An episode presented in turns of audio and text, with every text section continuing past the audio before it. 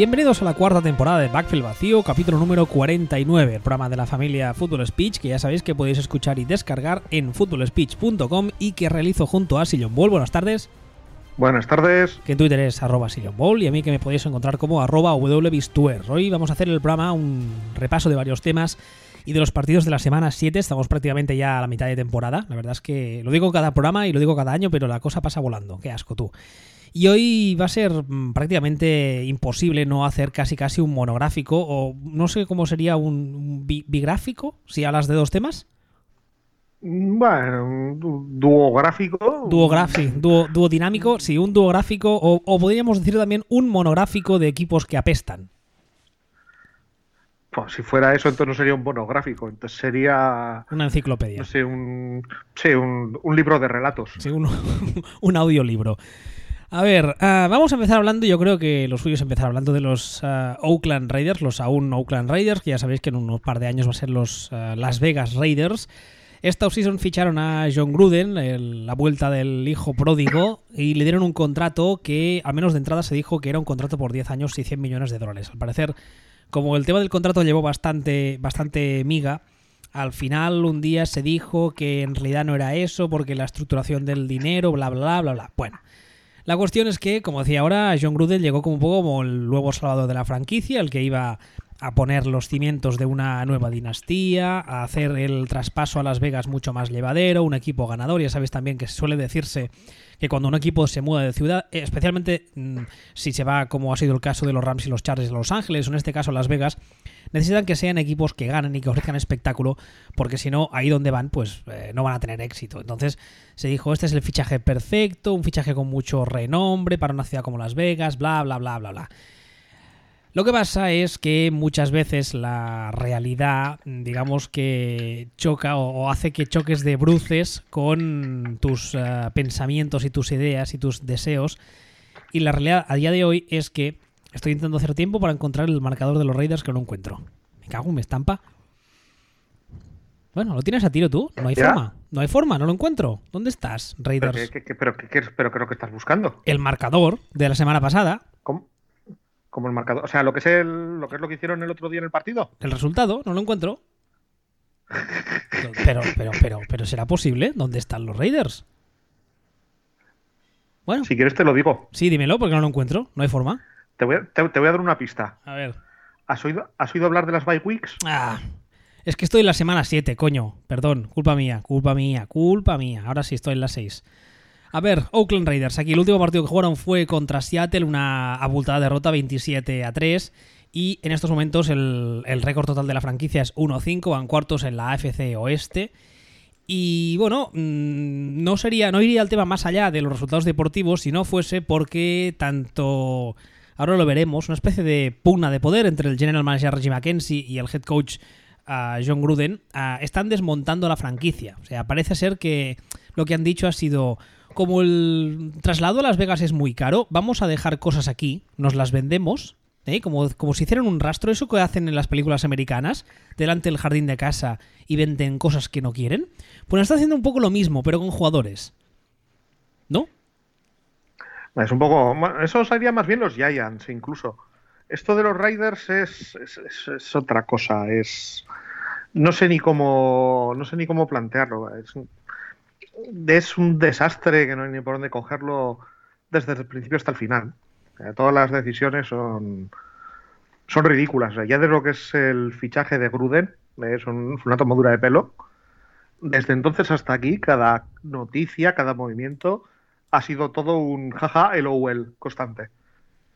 Supongo, que ya sabéis que a principios de temporada a Khalil Mack se le mandó a Chicago y esta, a inicios de esta semana se ha mandado al receptor, a, no me sale el nombre, vaya, vaya día llevo hoy. A Mari Cooper. A Mari Cooper, gracias.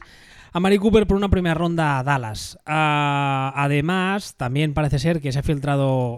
Esto tenemos que cogerlo en pinzas, pero al parecer Reggie McKenzie tuvo el otro día una, una reunión cuando anunció lo de Amari Cooper con sus periodistas, entre comillas, de confianza, donde no les permitió que hubiese cámaras ni aparatos de grabación para ah, decirles varias cosas, entre ellas una frase que a mí me ha llamado mucho la atención y es que todo el mundo está disponible en Oakland en el sentido de que tú eres un equipo X y puedes llamar para decir, oiga, mm, ¿qué me pide usted por este?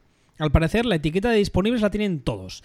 Y además, también añade el tema de que, al parecer, la relación que tienen uh, Derek Carr con el resto de compañeros, eso mm, yo no sé hasta qué punto tomármelo en serio, pero ha salido en varios medios, que la relación está como, bueno, está fracturada. Tampoco acabo de entender muy bien por qué, porque al fin y al cabo las decisiones no han sido cosa de no han sido cosa de No, pero mira, el rumor o la, el tema con Derek Carr es que el otro día, lo que ha salido en prensa, es que el otro día, durante el partido, hubo un momento en que pareció que se lesionaba y se echó a llorar en el campo. Y los, y los compañeros le vieron llorando y le han perdido el respeto. Y ya los compañeros no creen en él para, para liderar el equipo.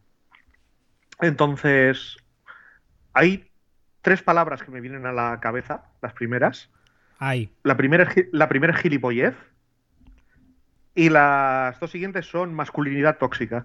Entonces, esta mierda de la masculinidad tóxica de la que últimamente eh, se habla y sale y tal, y que es realmente que, existe, por fin lo he entendido.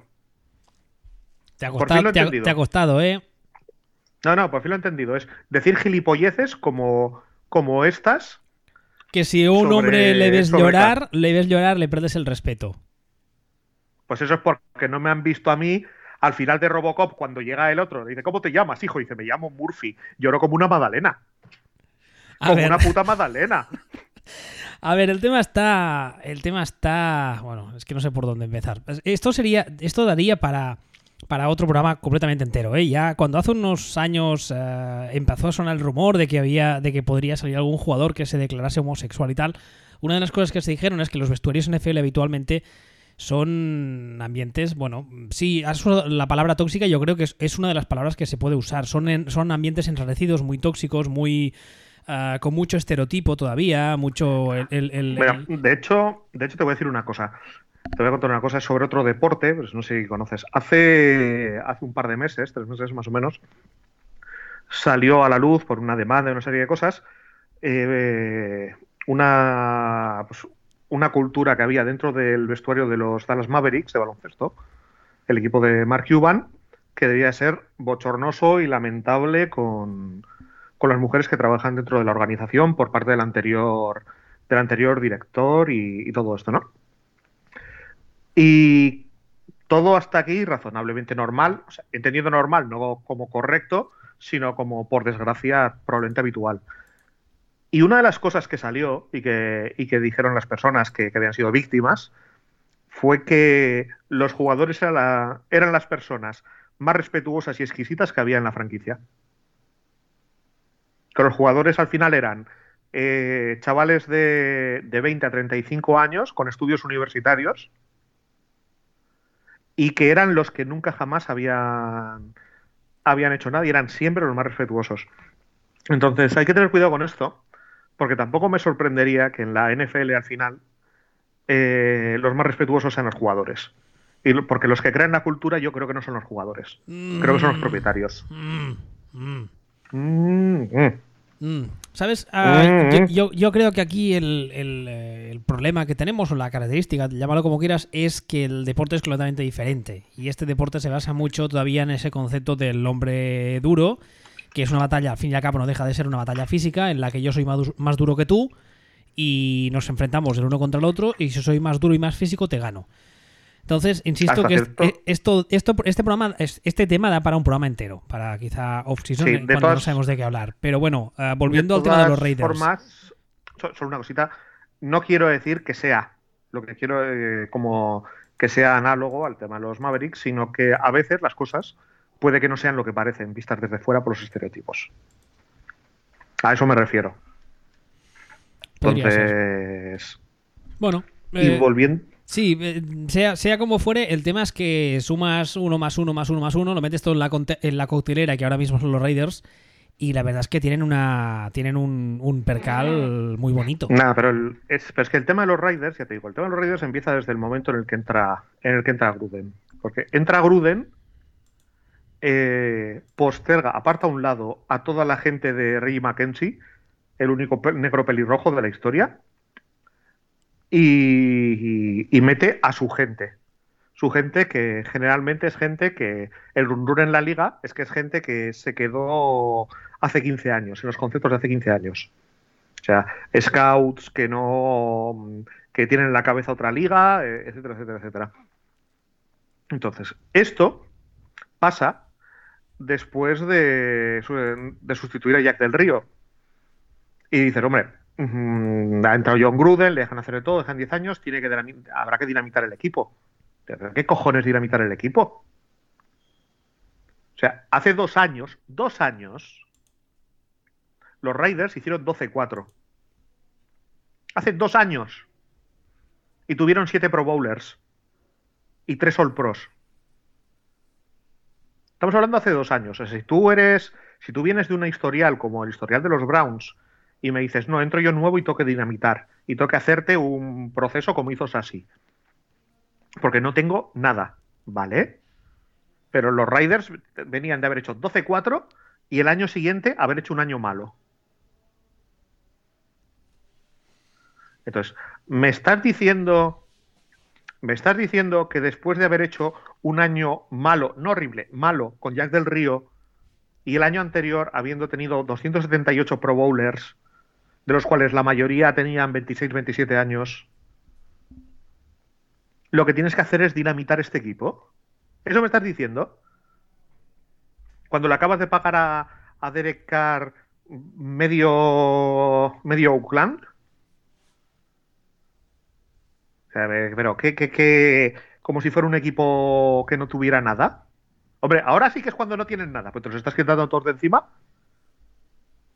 Sí, es como si hubiesen entrado en, una especie de modo de reconstrucción que no acabo de entender muy bien por qué, la verdad. Yo antes hacía coña, pero es, que no tiene mucho sentido.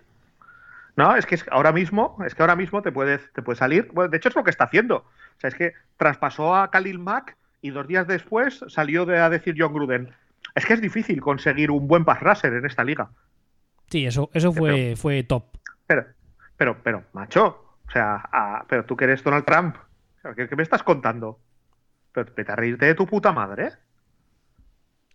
O sea, no, no, no, y es que, pero es que traspasamos a Khalil Mack porque mm, nos hipoteca la franquicia tener dos jugadores con sueldos tan altos como Khalil Mack y Derek Carr.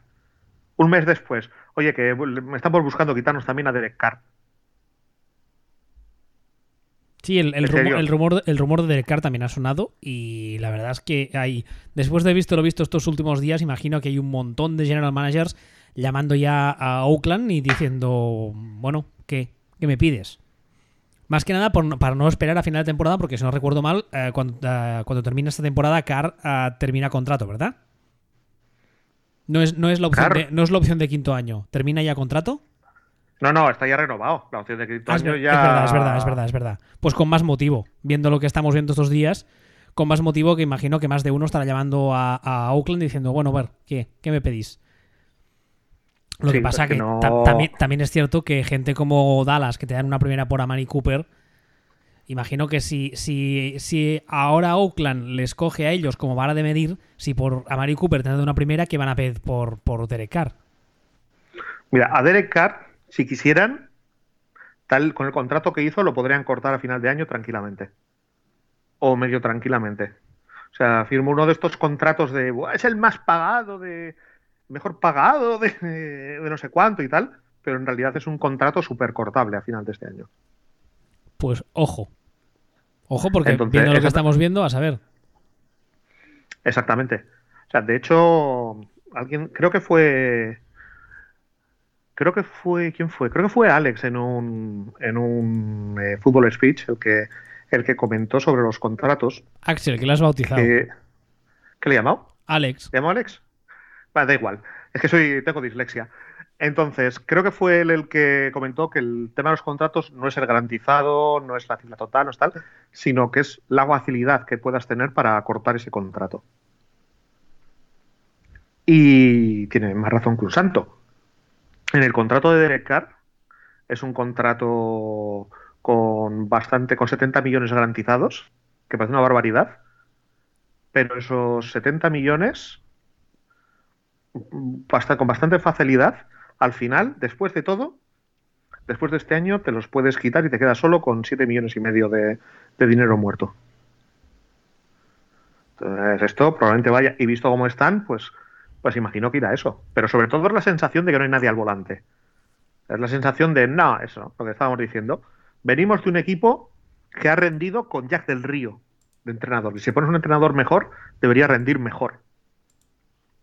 Que ha tenido un. Dime. No, no, yo creo que aquí lo, peor de todo no es, no es la sensación de que no haya nadie al volante, sino que hay dos tíos que se están peleando por el volante. No sé yo, porque es que yo creo que Mackenzie no manda una mierda. ¿No? yo creo crees que, no? manda, yo creo que manda más o menos lo mismo que yo en mi relación de pareja. No sé, se ha cortado, así que no te hemos creo Que...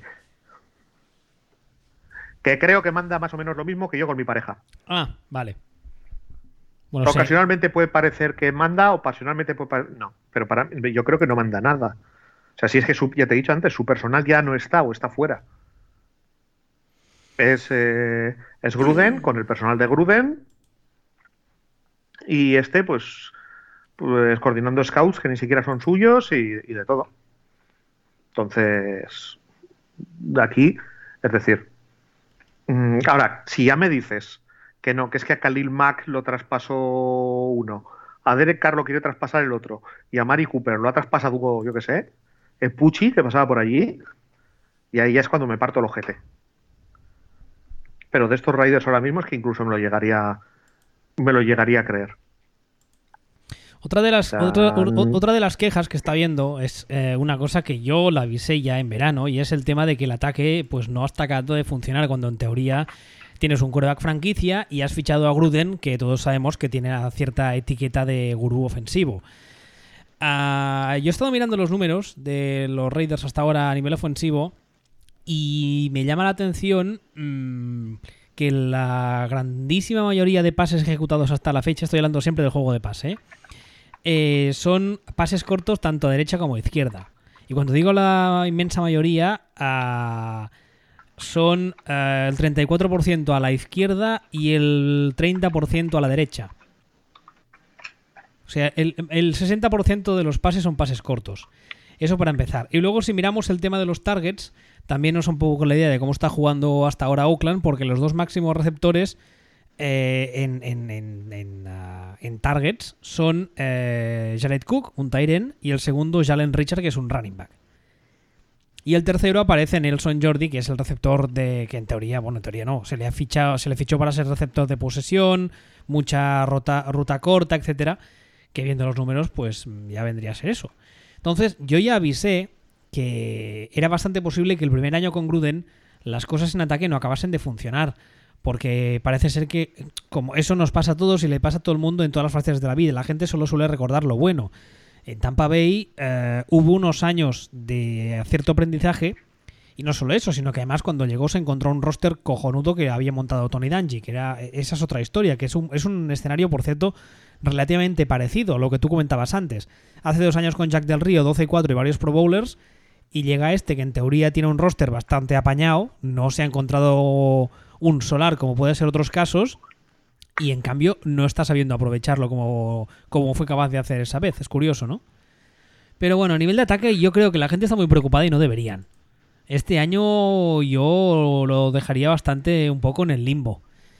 Si, si el año que viene la cosa ya empieza a ser a, seguir igual, entonces sí que ya es más preocupante, especialmente que a día de hoy, francamente, no pondría la mano en el fuego, especialmente si el que es el mismo.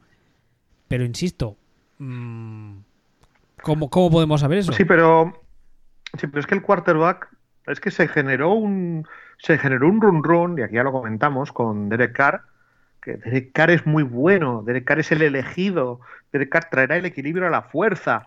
Eh, no, o sea, no.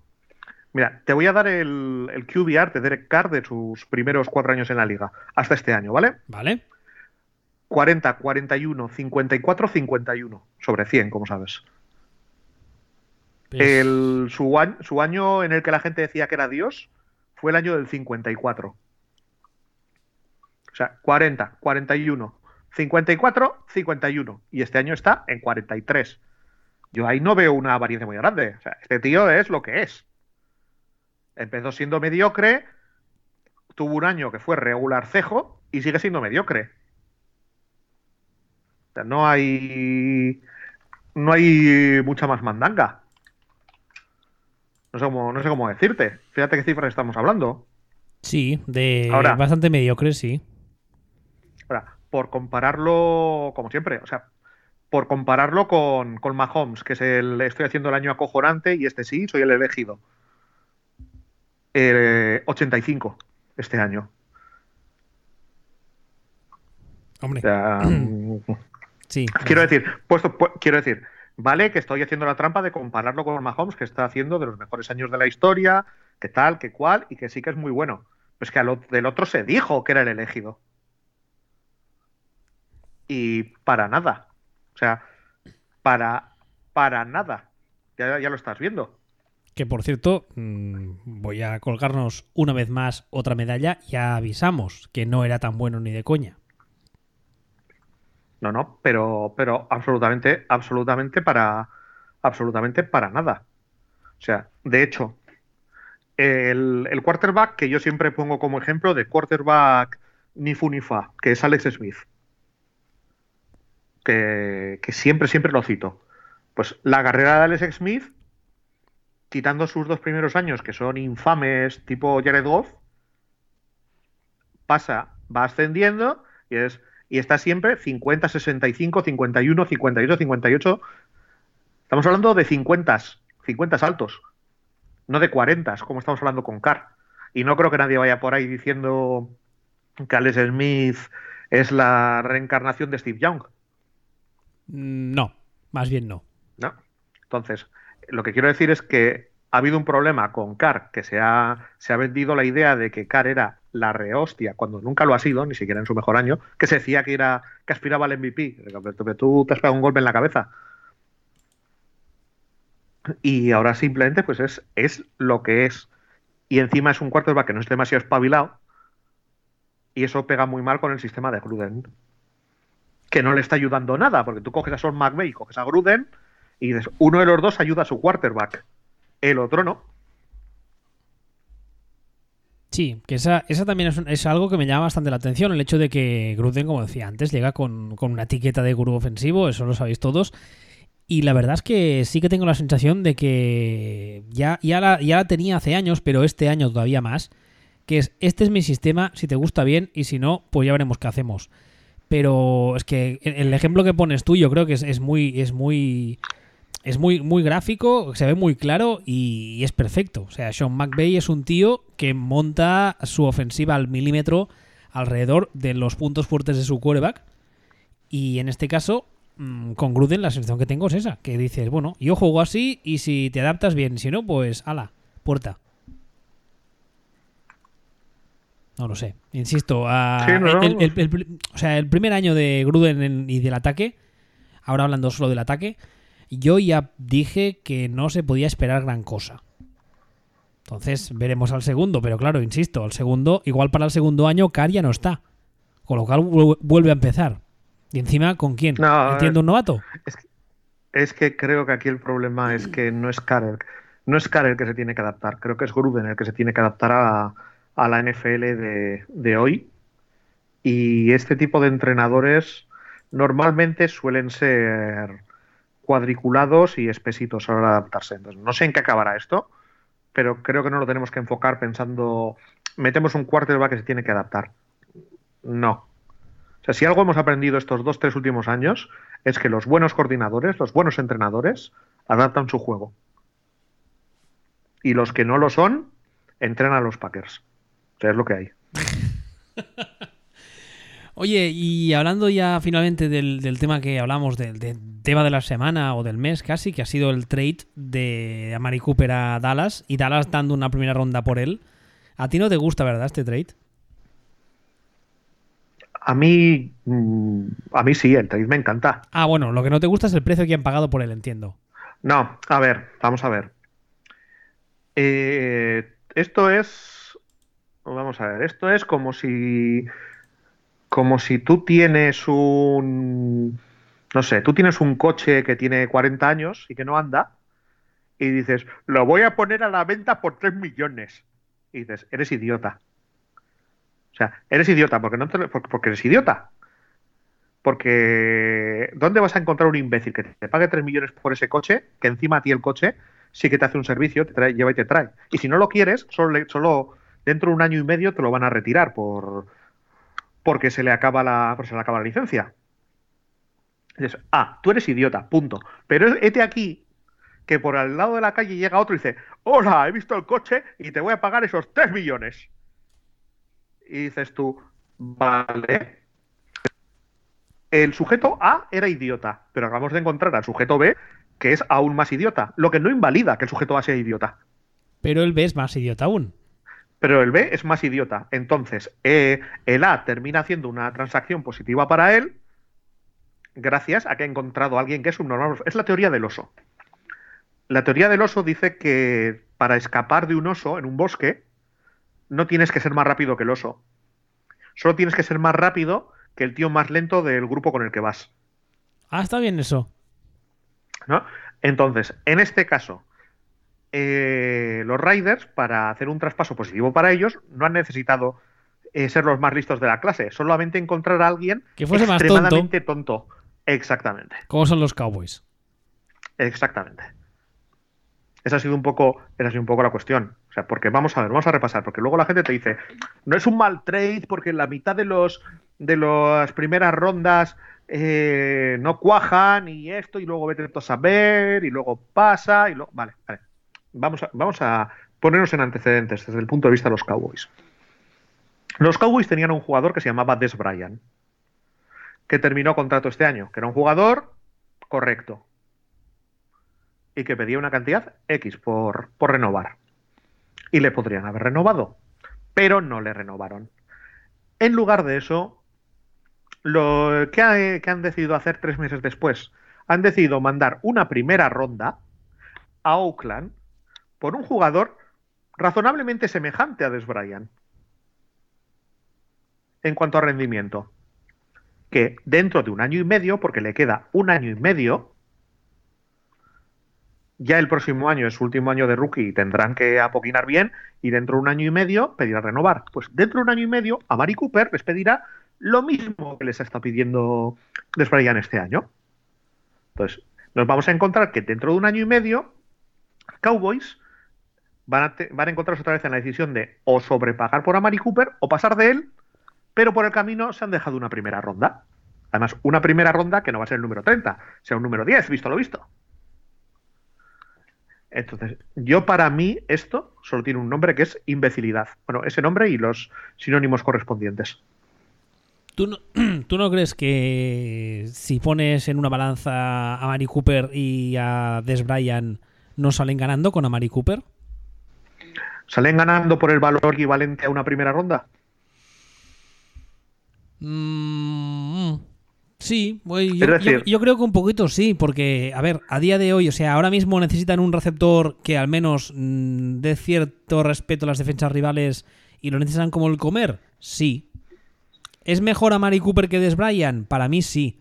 ¿Es menos liante? Sin duda sí.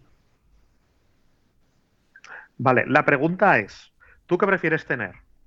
¿A Des Bryant y una primera ronda, pongamos un número 10 del draft el año que viene? o a Mari Cooper. Es decir, en el pack de Brian va incluida esa primera ronda. Ya, pero es que el tema de Des Bryant es que Des Bryant, aparte de los resultados X deportivos que te puede aportar, que visto lo visto tampoco son muchos, te aporta todo el resto de purculereces. Bien, en ese caso, y pensando que no vas a ninguna parte, si crees que te hace falta eso, ¿por qué sencillamente Mm, no te libras de Des Bryant y seleccionas un, receptor con el número 10 del draft, que el receptor que cojas con el número 10 es muy difícil que sea malo. Bueno, eso sí, eso sí. Y lo tienes durante y lo tienes durante cuatro años con el contrato rookie. Es, eso sí, eso sería, más lógico que lo que han hecho, sí. Claro, incluso, ¿por qué no le pones el franchise tag a, a Des Bryant lo tienes durante un año y durante el año que viene pasas de él y seleccionas un jugador en primera ronda. Insisto, primera ronda medio alta. Esa primera ronda ya no existe. Entonces, esto, mm, que me dices, no, es que vamos a ganar, eh, vamos a por todas, vamos a hacer esto y eh, lo que nos falta es solamente es un, es un receptor. ¿Vale? Lo que sea, vas, vas full in, me parece bien. Eh, alquilas un receptor por una primera ronda durante un año porque optas al anillo.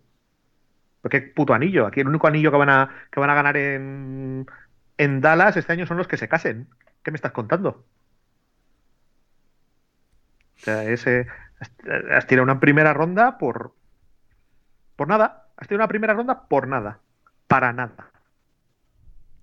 O sea, tú no, tú no, tú no ves el, el, escenario en el que a Mari Cooper les ayude a ganar y ahora van 3-4 y terminen, yo qué sé, 9-5, por ejemplo. ¿Tú no lo ves? ¿Y, y, para qué te sirve quedar 9-5? Aparte de que lo que te sirve es para decir que has perdido algo, que se te han quedado por el camino un par de partidos que no has jugado. Pero ¿para qué te sirve quedar 9-7? Realmente. sí, perdón, 9-7.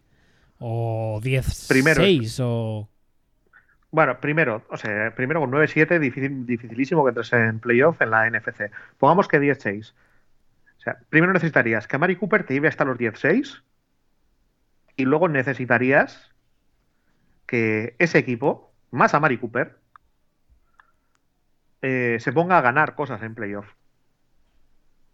Se carga a los Vikings o, se cargue. Es que, ya ni, es que no vamos a hablar ni de los Rams.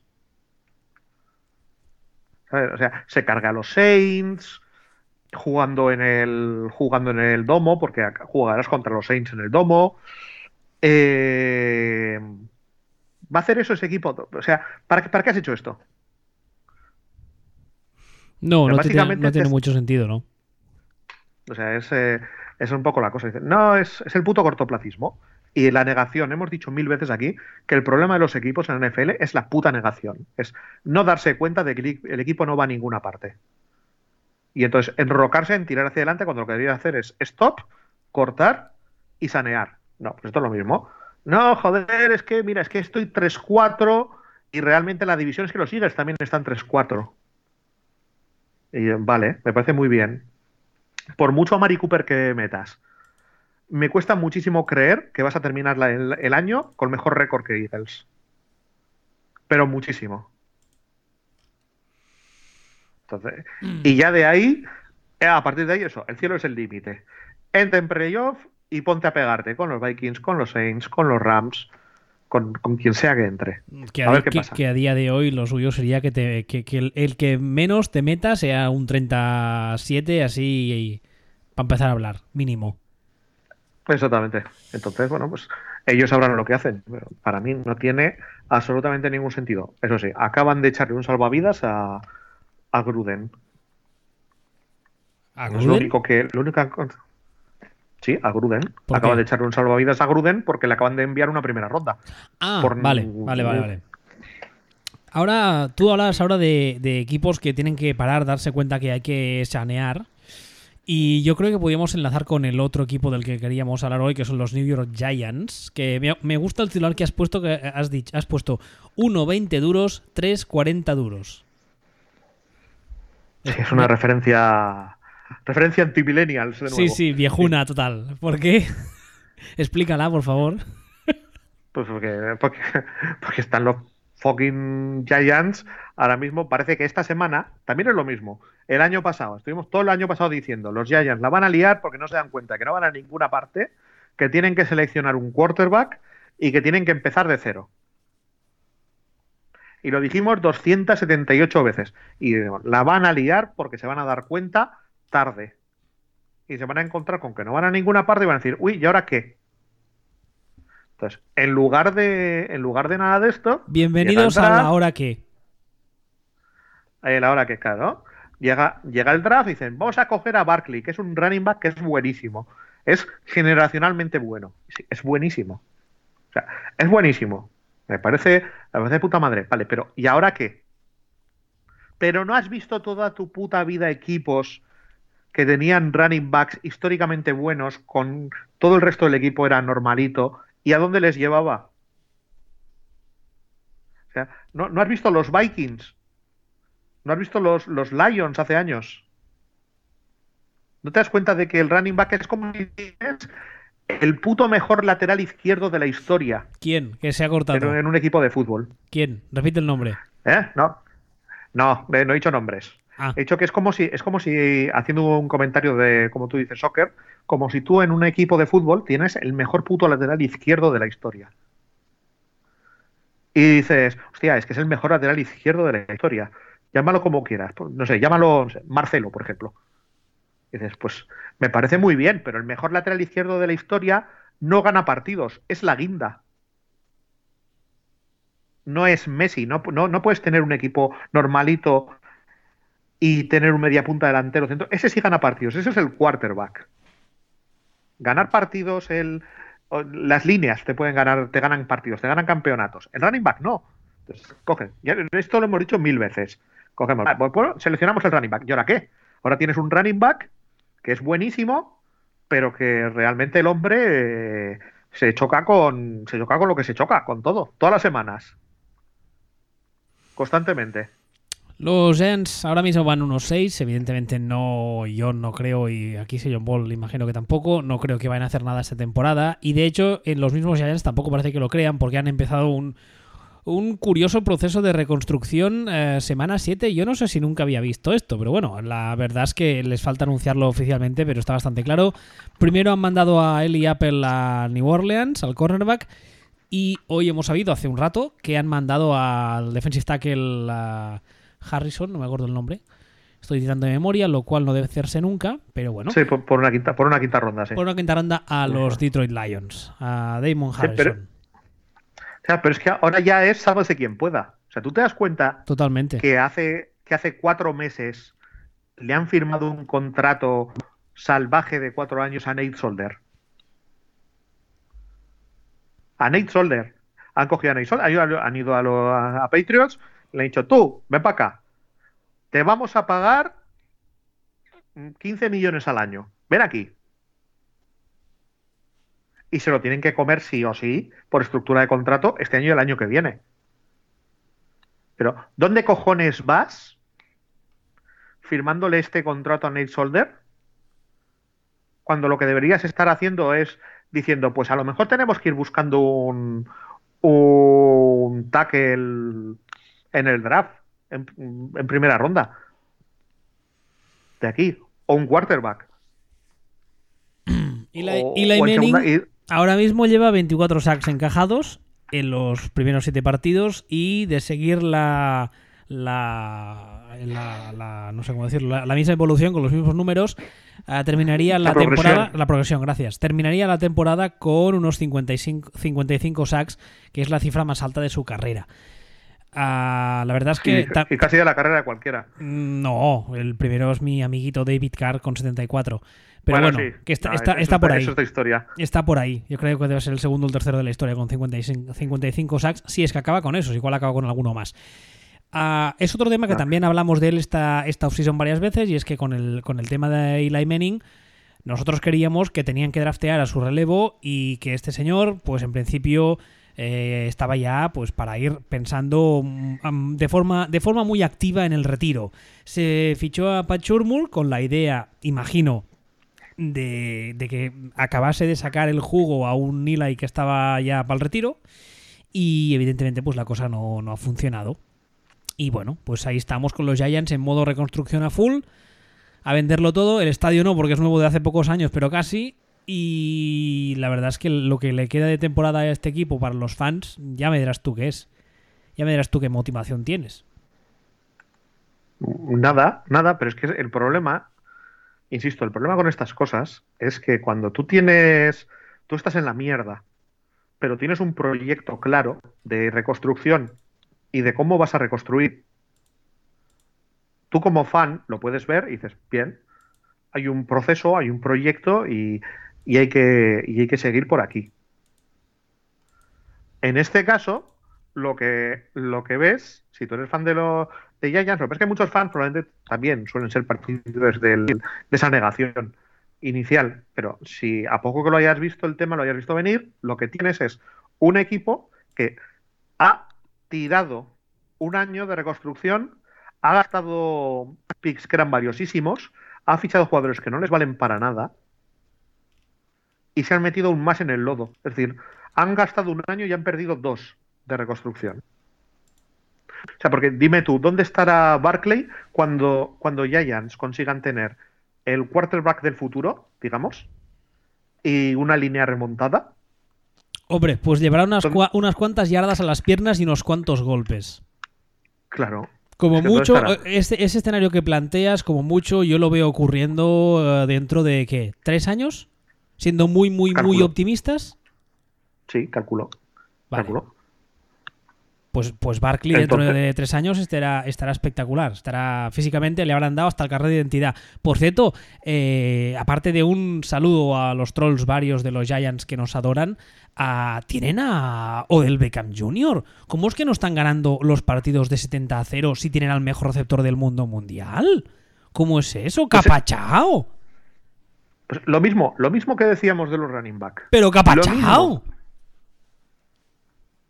Es que es que me hace, mucha gracia. Me hace mucha gracia, entre otras cosas, porque eh, nos estamos convirtiendo un poco en el oráculo. ¿eh? No sé si es que igual tenemos gafe, porque las mierdas que decimos se cumplen casi todas. Es acojonante. Voy a creer que sabemos algo. pero si es que al final, si lo que decimos es que es de jodido sentido común, metemos la pata como todo el mundo y hay veces que hay evoluciones que sorprenden. Y hay cosas que, no sabe que no lees, que no las ves, que, que no te das cuenta, pero de normal. O sea, si es que esto es de, esto es de cajón un receptor y estamos, estamos en lo mismo. Estamos en exactamente lo mismo con lo del Beckham Jr. Pero la gente no ha visto los Lions de hace 10 años, ya Megatron. Que le tirabas, le tirabas un frigorífico y el tío lo bajaba y lo cogía. Y aún así los Lions no ganaban ni, ni, ni al equipo de de rugby del queso entre pinares, jugando un deporte que no es el suyo. O sea, ¿qué me, estás contando? Pues hemos aprendido? Ahora, ahora que he dicho lo del oráculo, te he imaginado con un vestido de flores y haciendo galletas como la de Matrix, la señora mayor de Matrix. Bueno, ni tal mal. Cuando has dicho lo del esto azul, ya me he visto rollo Dumbledore, pero vale. ¿Rollo quién? Me puede valer. Bueno. Rollo Dumbledore. Eh, no sé, no, no caigo ahora. Venga ya, ¿no has visto Harry Potter? No. Madre de Dios. No, no, no, no tengo, no tengo ningún interés. Puedes también odiarme por ello, me la trae bastante floja. A ver, antes de pasar a. Bueno, no, sé si tienes más cosas que. Ya, te odio por otras cosas. ¿Tienes, ¿Tienes más, uh, más cera que darles a los Giants? Desde aquí otro saludo afectuoso a esos fans trolls que se acuerdan de nosotros y de nuestras madres. No, ya. Bastante tienen con lo suyo. Ahora es. intentar salir del agujero en el que se han metido ellos mismos. Lo has arreglado mucho, ¿eh? Lo has arreglado mucho. Con ese suficiente tienen con lo suyo, lo has arreglado muchísimo. Hombre, era, era misericordia, pero bueno, vale. Pero ah, bastante tienen con lo suyo. Fans de los Giants, meteos con él. Con él. Lo ha dicho él. A mí dejadme en paz. Ya sabéis que os odio a todos por igual porque me parecéis todos igual de retrasados. Ah, perdón. Vale, da igual. Ah, más cosas que tenemos en el guion. La saga. me río porque la saga de Blake Bortles. ¿Por qué me río? Bueno, la verdad es que como como fan, ah, como fan, como rival divisional, ya sabéis que yo soy de los Texans y Jacksonville el año pasado tuvo un año espectacular, con una defensa espectacular. Y como rival divisional me hace mucha gracia ver que ayer lo hablaba con uno de mis ex quarterbacks, que es de los, es de los ah, Colts, para más Henry, me venía a los entrenos con la camiseta de Manning, muy cabrón. Y ayer lo hablábamos, él me decía, la, la FC Sur es donde el fútbol va a morir, y casi casi, la verdad. Porque los Jaguars año pasado, como decía, apuntaban muchas maneras, parecía que era un equipo espectacular, que estaban a un quarterback decente, no diremos eh, top, a un quarterback decente de aspirar seriamente al anillo. Y esta temporada no solamente Blake Bortles ha ido a peor, lo cual parecía muy complicado, no solo eso, sino que además parece que el vestuario está implosionando desde dentro, con peleas internas, rencillas, a los jugadores veteranos de la plantilla están convocando meetings solo de jugadores para ponerse las pilas, etcétera, etcétera, etcétera. La semana pasada, como imagino que ya sabréis, Blake Bortles le sentaron ah, después de, creo que fue dos cuartos o tres cuartos al final jugó.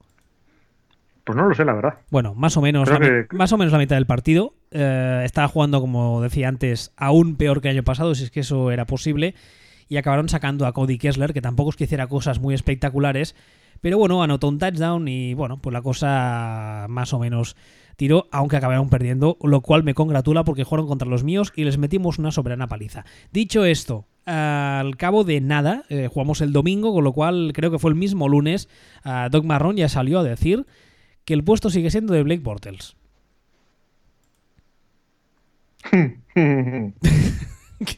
¿Me lo puedes explicar, por favor? Pues es que se lo tienen que comer. Que se lo tienen que comer. Mira, te lo voy a explicar. Vamos a, vamos a retrotraernos a hace un año y medio. Música de flashback. Ah, exactamente. Vamos a retrotraernos a hace un año y medio cuando nosotros decíamos aquí, pero ¿qué cojones hacen, están pensando los Jaguars para ejecutar el, el, el quinto año del contrato de Bortels? O sea, Bortels, vamos a vamos de nuevo a volver a hablar un poco del tema. Eh, el QBR de Bortels, sus tres primeros años es 26, que es un primer año gofesco, 51 y 42. Es decir, rollo Derek Carr, básicamente. Después de haber hecho esto, de- dicen, pues ¿sabes qué? Vamos a, vamos a ejecutar el cuarto año, cuando ni los padres de Bortles pensaban que iban a ejecutar, pero en el quinto año. Aquí estamos hablando en, en el año 2017, hace un año y medio. Entonces, en ese momento, y dijimos nosotros, ¿la van a liar? La van a liar porque pueden pasar varias cosas. Puede pasar que Bortles rinda un poco mejor y entonces ya no le pueden cortar, no pueden renunciar a él. Porque, y si resulta que es bueno, se van a autoengañar. Eso es lo peor que les puede pasar. Porque lo mejor que les puede pasar es que Bortles siga siendo basura y entonces no haya ningún problema y es evidente basura y no le, no le renovamos. ¿Pero qué ha pasado? Lo de, Ha ido a peor. no, pero ha ido a peor este año. El año pasado fue a mejor. No, no, el el año pasado sí. Por eso, por eso yo creo que ahí estaba la, la- Bueno, lo que tú decías ahora del autoengaño. En Jacksonville dijeron, bueno, pues no está tan mal. Y, y una teoría que yo Claro. también, yo también defendí. Ah, con un juego de carrera potente y con, y con los pases que le damos controlados y tal y cual. Además, un, un esquema de pase bastante simple. Que tenían una jugada que era el pase a Marcés Luis, que era la misma jugada todo el puto rato y les funcionaba siempre. Pues ahí controladito, pues oye, pues ni tan mal. El problema que es, primero, el juego de carrera no ha funcionado, también hemos hablado de ello otras semanas. Eh, Leonard Fournette mm, parece que no está hecho para ser caballo de batalla, porque mm, lleva lesionado casi casi desde que entró en la liga. Y eh, el esquema de pase, pues por lo que sea, este año no está funcionando. Y Bortles está jugando aún peor. Aún peor de lo que había jugado, casi te diría, eh, no el primer año, pero casi.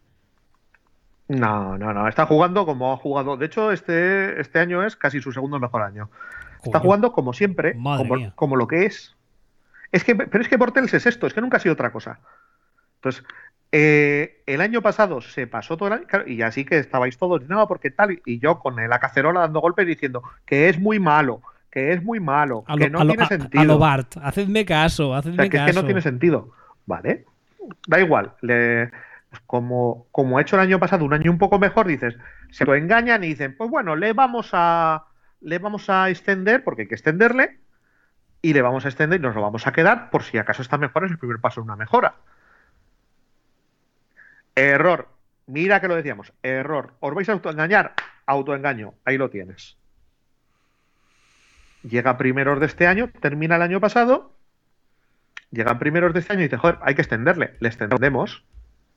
Pero, y le vamos, pero le vamos a extender porque como nosotros mismos somos conscientes de que nos estamos mintiendo a nosotros mismos, porque somos gilipollas, pero hasta un punto solo, le vamos a extender uno de estos contratos que son amables para la franquicia. Vamos a renegociar el último año y le vamos a hacer un contrato de 15 años de, de media al año, con un signing bonus de también de unos 15 millones, si mal no recuerdo, etcétera, etcétera, cuatro años, vale. Vale, perfecto. Y lo vamos a estructurar así. ¿Qué pasa? Que desde ese mismo momento te has atado a Bortels un año más, mínimo. O sea, mínimo. A Bortels, si lo cortan a final de este año, son 25 millones de dinero muerto en el CAP. o sea, te lo tienes que comer, se lo tienen que comer este año y el año que viene. Es curioso, este año y el año que viene. Que empieza, que empieza la temporada, juega tres partidos y dice, ah, no, pero si Bortels es esto, coño, claro que es esto. Pero si tú mismo ya lo sabías, que ni siquiera le has extendido una extensión en condiciones. De hecho, es pero curioso. Ya has hecho lo, ya, pero ya solo con la chorrada que has hecho, ya te lo tienes que coger. Este año y el que viene. Felicidades. Es curioso porque. Tanto Bortels diciendo, no sé cómo cojones me he metido este pastizal en el bolsillo, siendo lo malo que soy. Decía que es curioso porque, eh, como decía ahora. Es que no tiene más vueltas, no sé tú cómo lo verás hace un, rato, sí, em, yo lo veo igual. Además es, muy curioso porque hace un rato decía que eh, el, mismo lunes, eh, el mismo lunes salió a Doc Marrón a decir que Bordels iba a ser su quarterback titular. Y hay una noticia de al cabo del Twitter de Ian Rappaport, al cabo del mismo día, mm, me imagino que sería después del entreno, diciendo que Cody Kessler había, había entrenado pues bastante con, los, con el ataque titular con lo cual, eh, no sé muy bien qué esperar de esto. Mm, hombre, sí, ah, sobre el papel sigue siendo el titular, pero, pero veremos. Veremos qué pasa. Sí, sí, es que al final da igual. Sí, es lo que te estoy diciendo. Sí, con la estructura contractual que tiene y con todo, a Bortels se lo tienen que comer. Es que les, da igual. Es que aunque casi casi, aunque Cody Kessler salga bueno o pueda funcionar bien, ahora mismo su única esperanza real es poner a Bortels y rezar para que el Bortels que el año pasado al final parecía razonablemente competente, no ya bueno, sino medio aceptable, regrese. Sí, que deje de, que deje de apestar, que deje de apestar y pase a ser eh, mediocre. Sí, porque lo van a tener, o sea, porque el año que viene 25 mm, millones de su salary cap se lo va a comer Bortels. Madre de Dios, 25 millones. Claro, porque el contrato eso está estructurado para está estructurado para ser muy cortable, pero eso quiere decir que los años en los que todavía no es cortable, como es el año que viene, mm, e, es una hemorragia de pasta. Entonces, directamente el año que viene, ya que lo van a tener, su única esperanza ahora mismo es intentar ayudarle para para tirar para, para tirar para adelante con él, como sea, como sea hasta el año que viene. Y luego ya, pues, eh, dentro de dos años eh, o al draft o firmar a, yo qué sé, al Alex Smith que se encuentren por ahí en el mercado en ese momento. No sé, es una, es una pena porque ya te digo, ah, hombre, como, como decía antes, como rival divisional me encanta ver cómo, cómo, explotan y me siento a verlo con palomitas y es muy, muy divertido, pero es una lástima porque el año pasado era un equipo que en defensa estaban a un nivel espectacular y que si no llega a ser Primero por su mal ataque, seguro porque pillaron a los Steelers justo el día bueno del año. Mm, el año pasado a saber qué hubiese pasado, pero bueno, no sé. Ellos, eh, eh, este es un caso perfecto, un ejemplo perfecto de ser eh, el, ¿cómo se suele decir? Prisionero de tus decisiones. Sí, sí, sí, sí, es, exactamente eso. No pueden ir a ninguna parte. No pueden, no pueden culpar a nadie más. O sea, ha sido una decisión suya que ha tenido unas consecuencias que son estas, se ve clarísimo. Ese es un ejemplo perfecto. No, es un caso, es un caso muy similar al caso de los Giants. Uh, Giants decidieron eh, hacer lo que hicieron en el draft desde hace ya dos años y ahora pues tienen que vivir con ello. Y estos también decidieron hacer lo que hicieron y ahora tienen que vivir con ello. O sea, al final los mejores son los que menos veces meten la pata de esta forma. Tan sencillo como esto. Bueno, no sé si quieres añadir algo más de algún otro marcador, de algún otro partido de esta semana. La verdad es que el, tema hoy está bastante claro. Había que rajar de Giants y de y de, ah, de Jaguars y de Raiders, pero no sé si querías meter algún palo más. ¿Alguien? Mm, ¿Quieres meterle tu palo semanal a Goff o a Trubisky? No, hombre, joder, que la gente va a acabar, la gente va a acabar pensando, a ver, Trubisky, Trubisky, de hecho Trubisky es un proyecto de, de Bortels o sea, la carrera de Trubisky. Ahora qué, mismo, qué mamonazo. no, pero la carrera de Trubisky. Vamos a ver. También vamos a, vamos a poner las cosas en, contexto. Eh, lo que ha hecho este año hasta ahora Trubisky, Bortels no lo ha visto ni por la tele. Vale. ¿Vale? O sea, eso, eso así. Entonces, mm, la carrera de Trubisky ahora pinta ser una, una especie de carrera de Bortles, pero un paso mejor, un escalón superior. Es un poco la impresión que tengo, pero, pero ya hemos comentado más de una vez que los de este, que los eh, rookies de los últimos dos años están pasando cosas con su rendimiento que son completamente nuevas y, y hay que tener un poco en cuenta el tema. Que luego la gente va a pensar que, les, que, los odio, ¿sabes? O sea, la gente va, luego voy por la gente y dice, mira, ese es el que odia a Goff. Y tampoco, y tampoco es eso. Que, no sé, que parece que un día vino y se llevó a mi novia llevando un forfista blanco y un jersey amarillo o alguna movida así.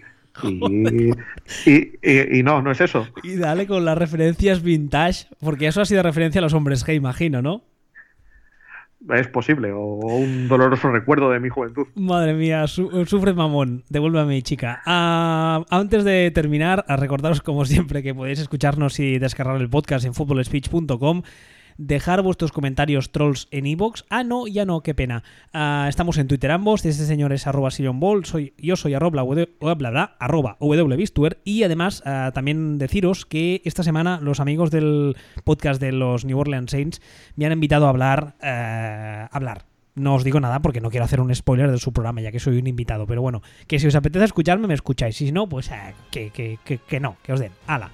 Hasta la semana que viene. Hasta la semana que viene.